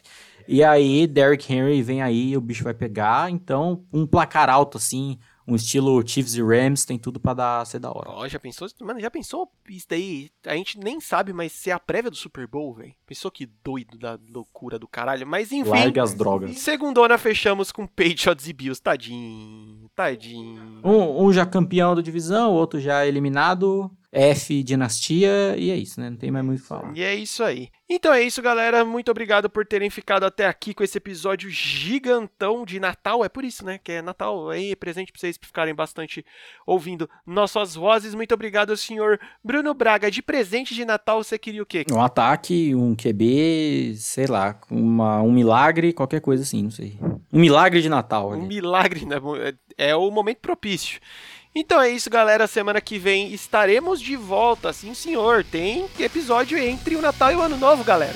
É nóis e adeus.